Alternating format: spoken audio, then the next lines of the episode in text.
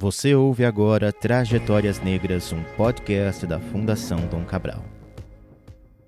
Olá para você que me escuta agora, seja bem-vindo e bem-vindo a mais um episódio aqui da série Trajetórias Negras. Sou Tomás Castilho, tenho o prazer hoje de receber aqui, que vai participar comigo aqui nessa conversa super interessante nesse quarto episódio, a Natália Cavalieri, que é analista de negócios aqui da FDC. E aí, Natália, tudo bom com você? Tudo bem, Tomás? Como você está? Para acompanhar a gente aqui, além da Natália, temos também a Marina Espínola, ela é diretora de Relações Corporativas da Fundação Dom Cabral. Tudo bom, Marina? Como é que você está? Ei, Tomás, tudo bem? Ei, Natália, tudo bem? Ei, Marina, tudo bem? Ótimo, que bom estar com vocês. É, eu digo mesmo, acho que está sendo muito interessante construir essa série junto com vocês, junto com as pessoas aqui dentro da fundação, o professor José Fernando, Luiz Felipe, vocês duas agora. Então, está sendo sempre cada episódio muito interessante trazer, né, explorar um pouco mais essa discussão né, da, das trajetórias negras, do, do, ganhar espaço da população preta nas principais funções, principais cargos dentro das organizações, como é que a gente faz para desenvolver essas lideranças e para que essas lideranças, na verdade, tenham um espaço cada vez um espaço cada vez maior.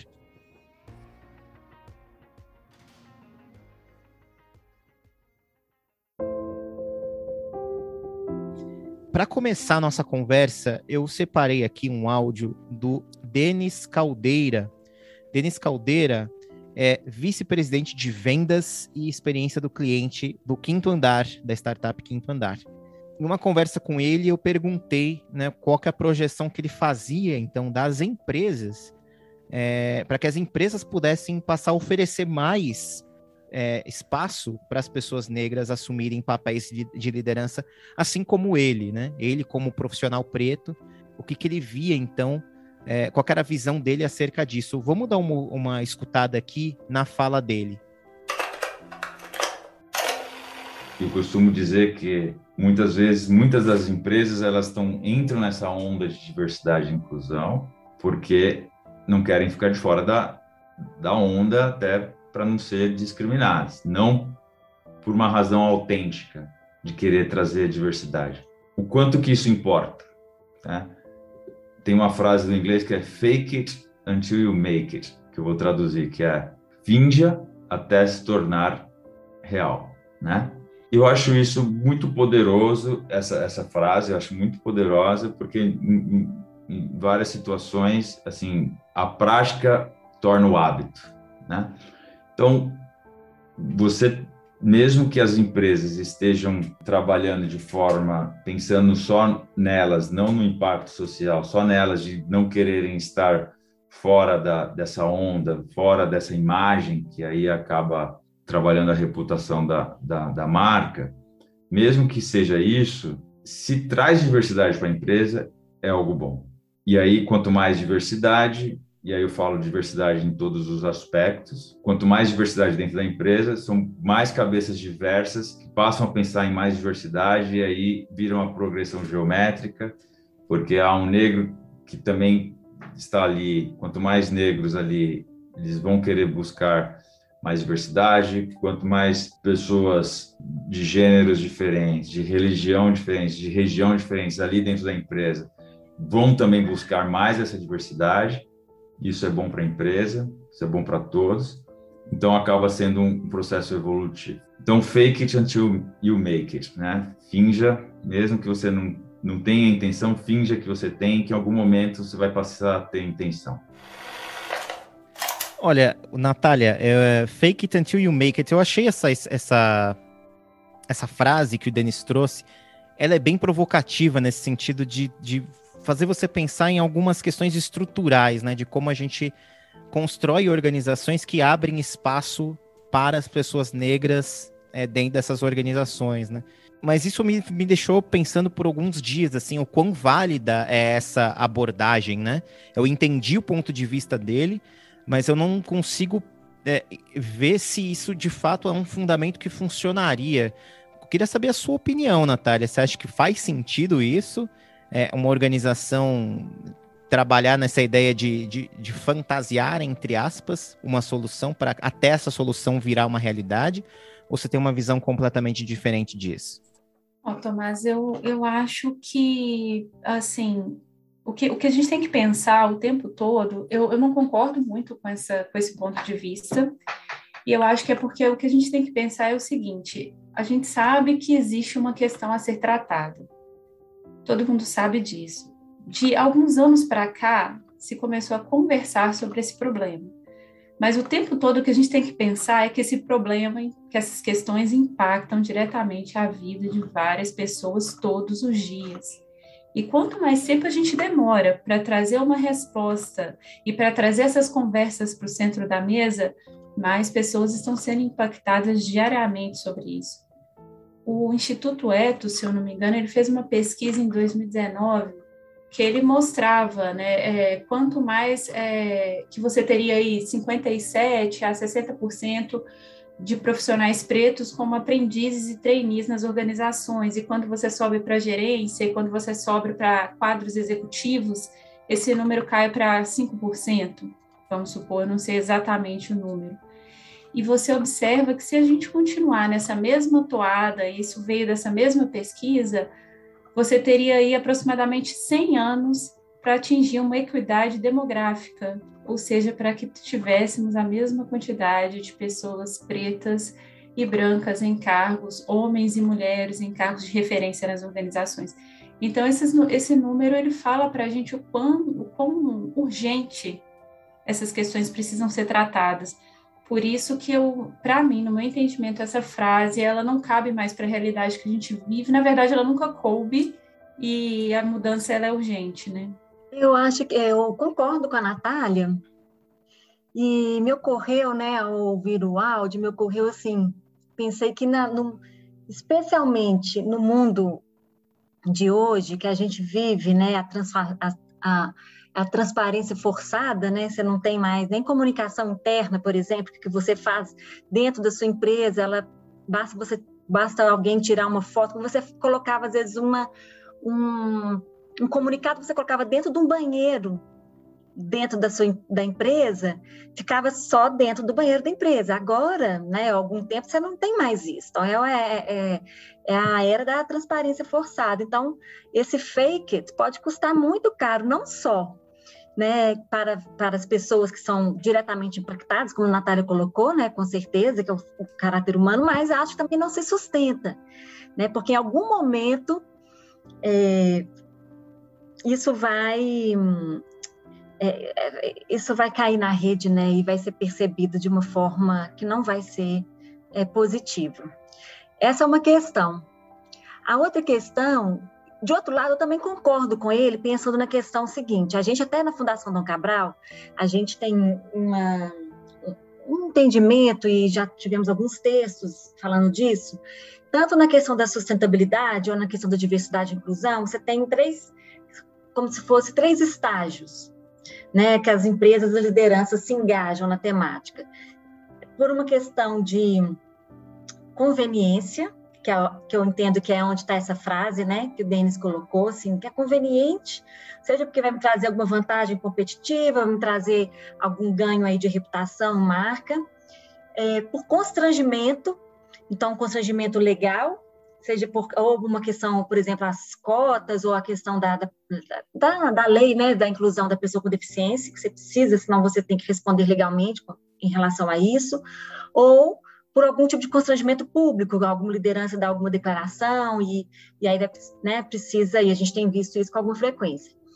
Ou, que é o que eu acho que é o caminho que seria o melhor, mas qualquer um desses vai levar à diversidade e inclusão, no caso, que é por convicção, né, Natália, que é o que a gente vem sempre conversando aqui, que a gente considerar isso como um caminho ético, ou seja, que implica que a sua decisão como indivíduo de um grupo privilegiado, como uma liderança numa organização, a sua decisão vai impactar a vida de outra pessoa. Então, você tem um compromisso ético com, com isso. E no nosso caso, no Brasil, esse compromisso ético implica rever uma construção social, né?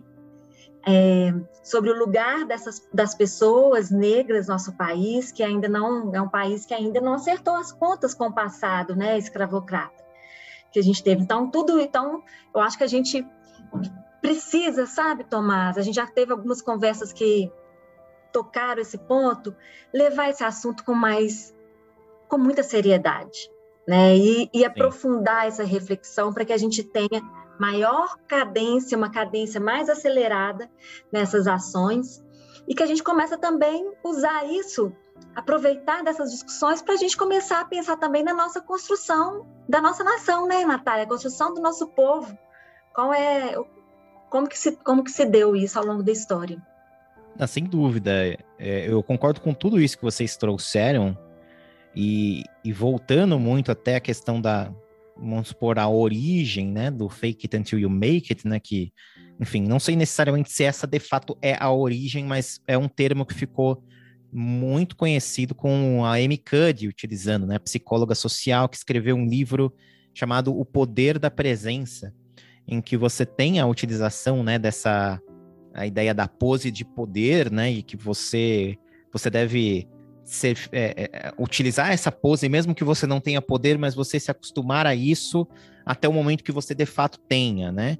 Num ponto de vista individual, eu até entendo a, a, a aplicação dessa ideia, né? Mas em se tratando de, de que, da questão de, da inclusão racial, da, de fato da equidade, é, de, de posições de liderança dentro das organizações, a gente tem elementos que o racismo estrutural ele, ele esmaga esse tipo de, de abordagem, né? Num ponto de vista coletivo, né?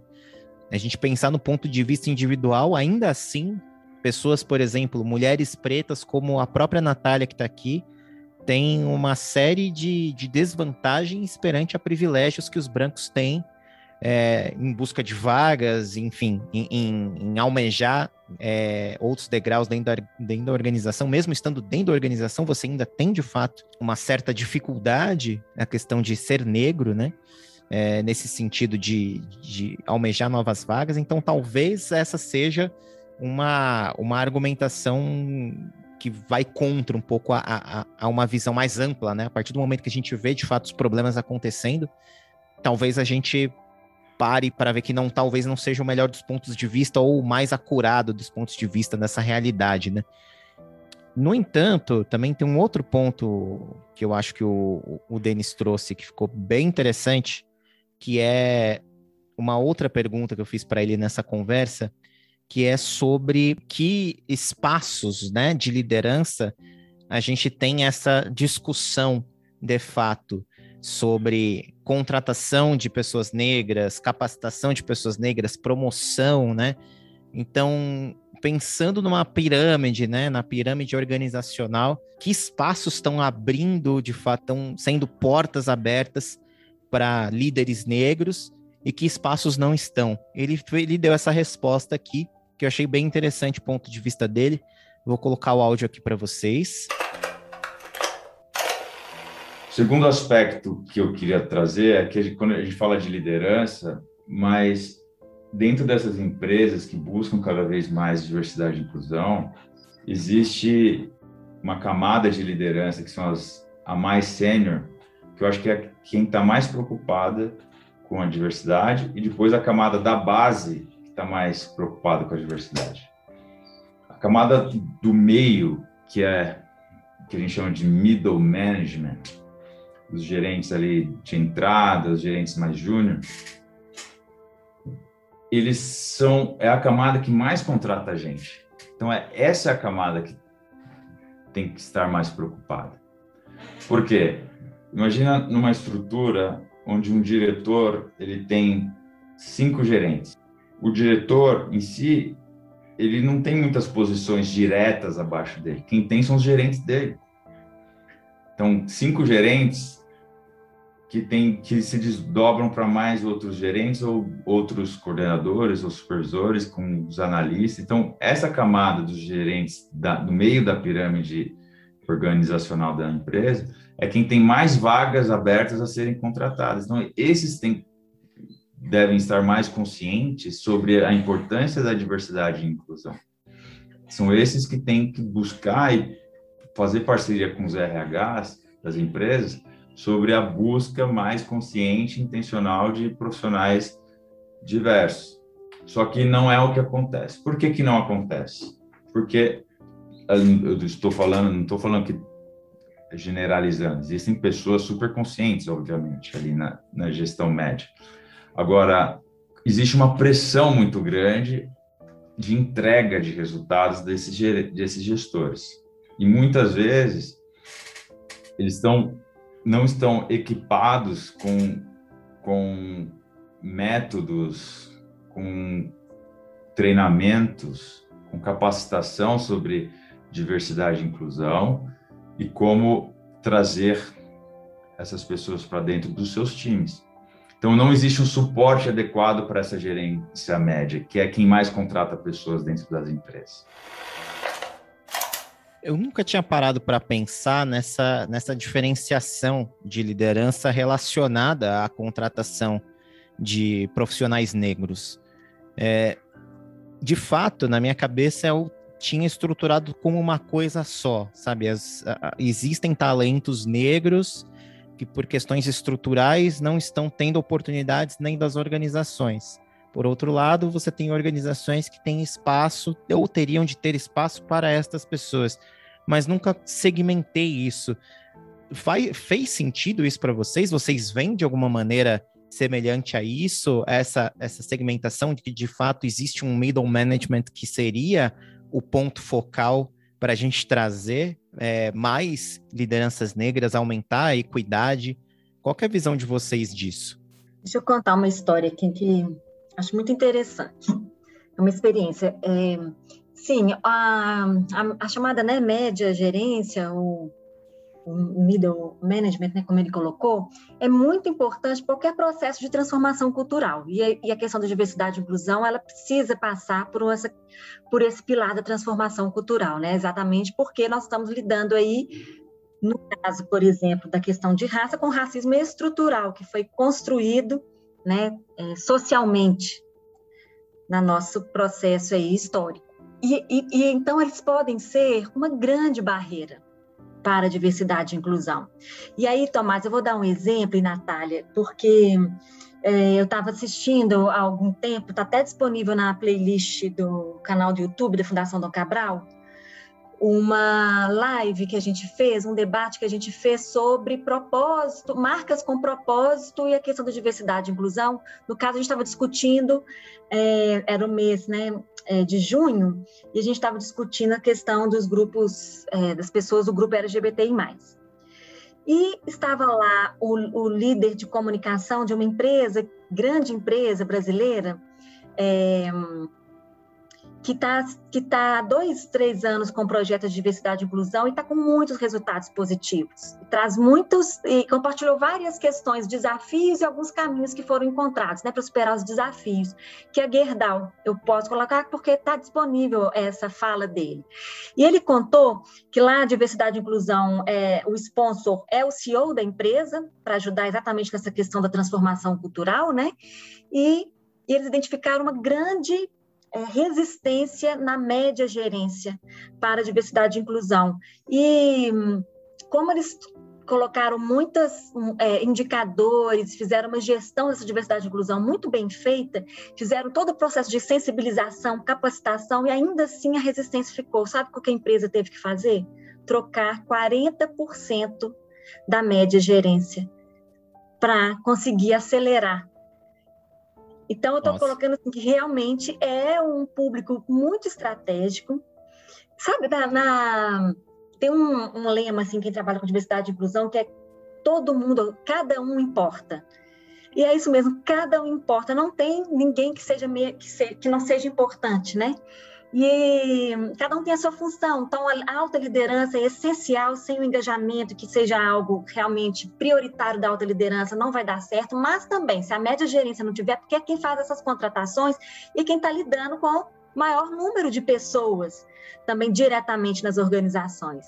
Então, quis compartilhar aqui para mostrar que é preciso, sim, educação, treinamento, mas pode ter alguns casos que isso não vai se resolver e que se for uma uma estratégia robusta, robusta com indicadores e metas e compromissos publicamente assumidos, você vai ter que levar isso a algumas consequências, vai ter que ter algumas consequências em relação à, à falta de engajamento.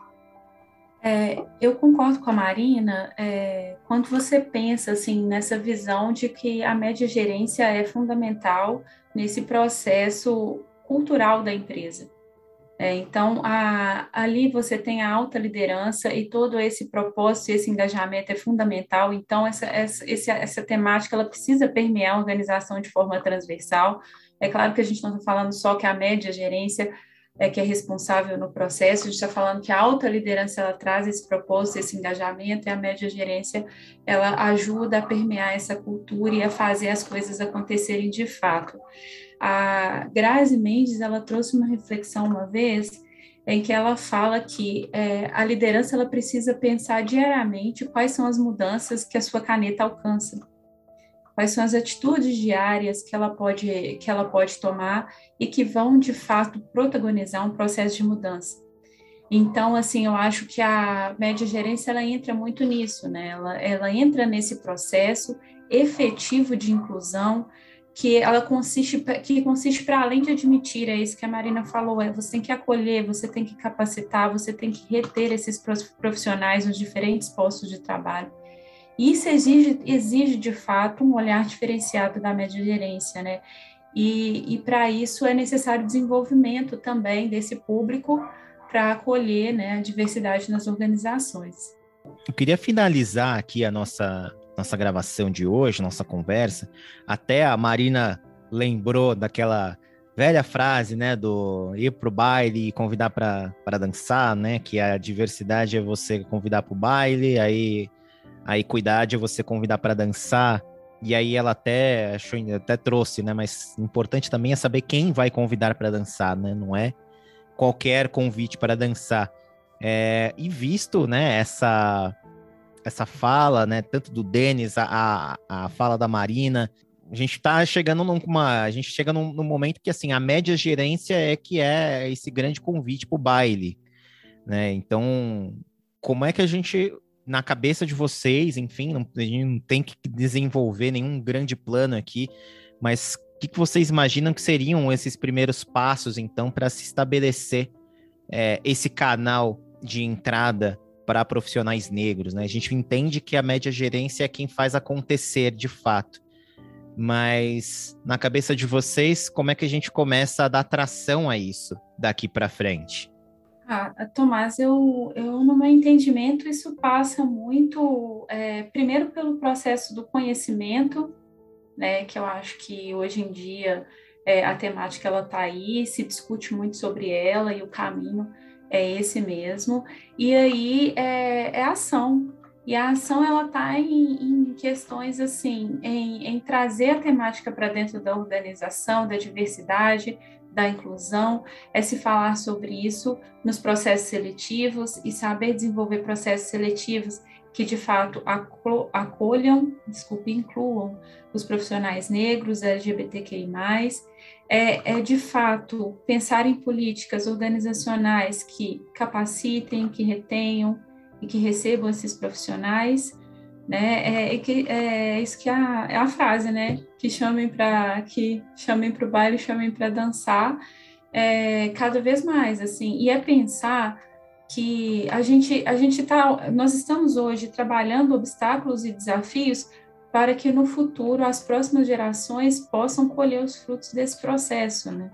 É o que a gente fala, é assim, é, você luta hoje para que amanhã seja um processo mais fluido para as próximas gerações, assim, os esforços para que eles entrem no mercado de trabalho e se desenvolvam não sejam é, a luta que a gente empreende hoje. Queria trazer dois pontos para gente pra, de contribuição. Um é sobre a questão da inclusão, né? A gente tem, é, é, a gente acompanha as organizações, é, na Fundação Dom Cabral a gente acompanha algumas organizações e a gente tem visto assim um movimento quase que meio natural, assim. Primeiro você trabalha a questão de aumentar a representatividade desses grupos sociais minorizados, né?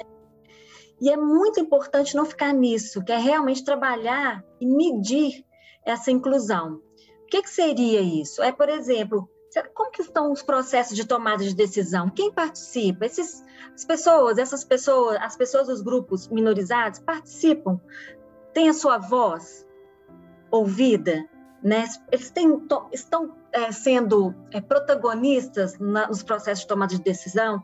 Como são os momentos de celebração, formais e informais da sua organização? Quem participa? Quem conduz? Quem fala? Sabe? São coisas que a gente precisa, precisa é, medir e cuidar para a gente ter, ver a questão da inclusão. E aí também, muito em linha do que, com o que a Natália colocou, é, inclusive hoje a gente estava tendo uma discussão sobre isso, nós estamos descobrindo, nós, as organizações estão descobrindo que o que a gente chamava de meritocracia ou de critérios meritocráticos, nossa, na verdade, são critérios que favorecem determinados grupos sociais e que reforçam a desigualdade. Então, existe aí uma ilusão meritocrática que a gente precisa é, questionar né, ela. A Natália, depois, eu queria muito que depois você colocasse essa questão que você trouxe numa conversa, Natália, dos critérios que poderiam ser colocados né, num processo de seleção ou de, ou de movimentação interna das organizações que muitas vezes não são é, é, levados em conta. E porque se você for pensar, por exemplo, a gente vai fazer uma contratação, vamos pegar um caso aqui nosso, que é do setor de educação. Precisamos de professores que precisam ter doutorado e muitas publicações.